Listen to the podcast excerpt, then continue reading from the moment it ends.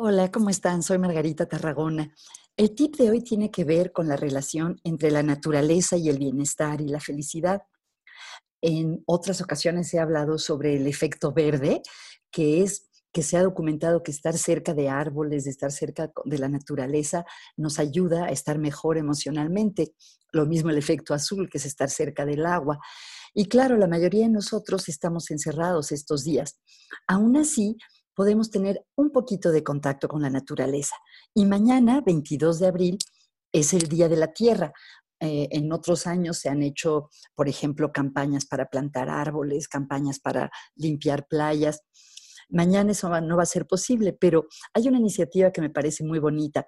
Hay una organización que se llama eh, la Organización de la Naturaleza en las Ciudades, que empezó en Los Ángeles y hoy en día eh, funciona en todo el mundo y están proponiendo un reto que es pedirnos que con nuestra cámara, con nuestro teléfono, tomemos la foto de algún pedacito de naturaleza que podamos ver desde nuestro balcón o en nuestro patio o a través de nuestra ventana. Puede ser una planta, un pájaro, algún insecto, algún otro tipo de animal. Y al tomar la foto eh, con una app que se llama iNaturalist o iNaturalist, es gratuita, si tomas la foto, automáticamente se va a esta colección de fotos de todo el mundo, que lo que tienen es como una especie de catálogo de todos los seres vivos, vegetales y animales que hay en todo el mundo. Pensé que sería una forma bonita de matar dos pájaros de un tiro, qué mala palabra si estamos hablando de los animales, ¿verdad?